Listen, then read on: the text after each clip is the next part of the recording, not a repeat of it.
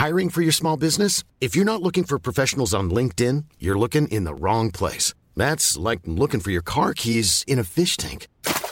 LinkedIn helps you hire professionals you can't find anywhere else, even those who aren't actively searching for a new job but might be open to the perfect role. In a given month, over 70% of LinkedIn users don't even visit other leading job sites. So start looking in the right place. With LinkedIn, you can hire professionals like a professional. Post your free job on linkedin.com slash people today.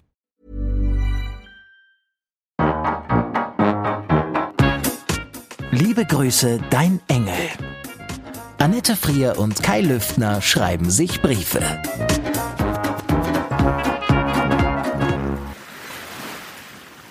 Liebstes Frierchen. Ja, ja, was du wieder alles wusstest. Und ja, ja, du hast natürlich auch mal wieder recht. Ich bin manchmal dumm in meiner Selbstwahrnehmung, nicht aus Koketterie, eher aus einer Art nicht gelernter Selbstliebe in Kombination mit höchstpersönlich angeeigneter Unerschütterlichkeit. Ich habe das, wie ich mittlerweile weiß, fälschlicherweise jahrelang als Stärke und Professionalität interpretiert. Egal. Mindestens dafür war dieses Ereignis wohl gut und wichtig und danke dir fürs Sortieren helfen. Das mit der Politik ist hier eine sehr interessante Sache. Natürlich habe ich keinen Schimmer, weder von Europa noch von dänischer Politik, aber ich habe mir so meinen Kopf gemacht anhand dessen, was man hier so öffentlich mitbekommen kann, und ich versuche es dir mal nach bestem Wissen und Gewissen ein wenig aufzudröseln. Es gibt hier, wie in Deutschland, irgendwie alles und jeden. Dennoch sind die beiden Politikwelten meiner Meinung nach nur sehr zaghaft miteinander zu vergleichen aber ich bin auch erstmals in meinem Leben echter Ausländer. Was weiß ich schon. Also, es gibt die Danske Volkspartei. Das ist so eine Mischung aus AfD, nur nicht in blau angemalt, den Republikanern und dem rechten Flügel der Stammtisch-CSUler. Dann dezent links davon kommt die Radikale. Die wären offenbar gern seriöser und auf ihre Art weltoffener, aber leider wirken die meisten Werbeplakatkandidaten wie aus einem streng katholischen Schullandheim ausgebrochen und auf der Flucht. Und die Plakate selbst hat ein Ritalin-sedierter Praktikant am Wochenende zusammengeschustert, mit dem C64. Dann kommt Venstre, was eigentlich links heißt, aber das sind wohl eine Art Christdemokraten ohne so richtig Christ. Es ist irritierend, denn diese Kandidaten und deren Präsentation wirkten wirklich sehr gekonnt und vertrauenserweckend auf mich. Ohne Hintergrundinfos wäre ich Christian Morgensen und Paul Winnegard oder wie die alle heißen, voll auf den Leim gegangen. Dann kommen die Sozis. Die sind aber nicht im geringsten mit der SPD vergleichbar. Nur die fallenden Umfragewerte haben sie gemein. Ihr Spitzenkandidat ist ein gewisser Jeppe Kofod, der trotz seines Namens stolz und fast ein wenig heroisch von fast jeder zweiten Laterne lächelt. Umsonst offenbar. Interessiert sich keiner mehr für. Dann gibt es die Einheitslisten. Ganz ehrlich, die hielt ich für die absoluten Obernazis. Die Plakate waren einfach nur irritierend.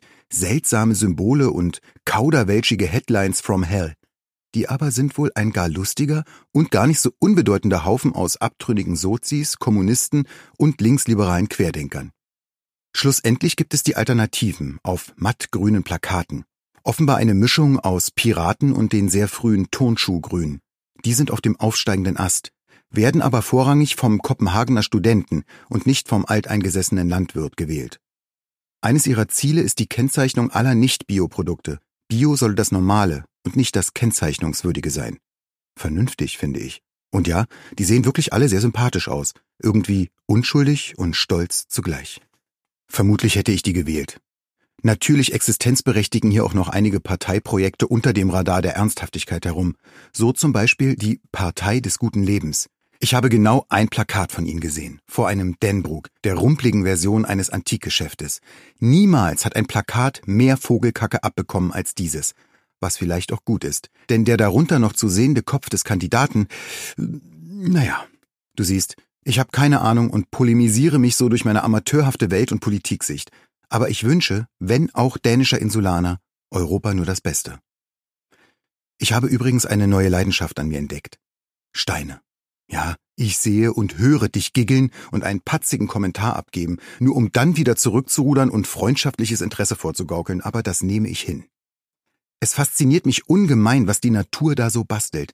Stell dir ein Deko-Kürbis großes Bohleglas voller Steine vor, an einem gut geputzten Fenster in einen wilden Garten hinaus.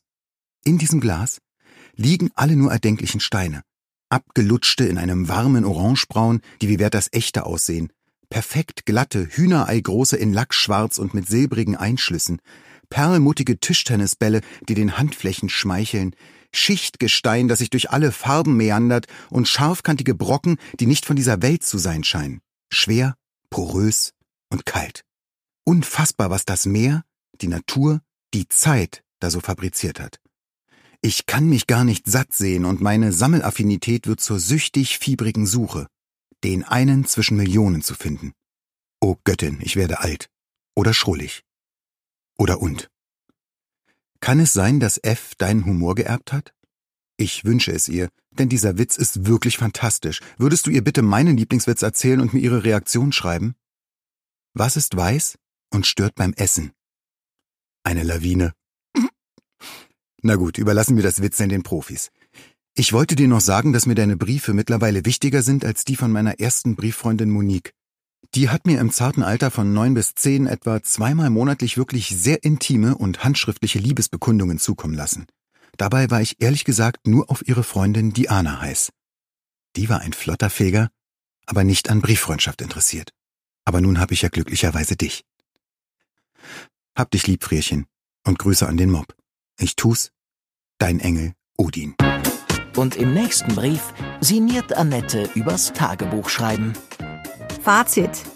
Eine schlichte Aufzählung der aneinandergereihten Tagesprogrammpunkte Joggen, Arbeiten, Kohlehydratsünden nach 18 Uhr, eventuell Sex eignen sich besser zum Narkotisieren als Propofol. Das war ein Podcast von Argon Lab. Wir würden uns sehr freuen, wenn ihr Liebe Grüße, dein Engel kostenlos abonniert und in der Podcast-App eurer Wahl bewertet. Am liebsten natürlich mit 5 Sternen. Bis dann.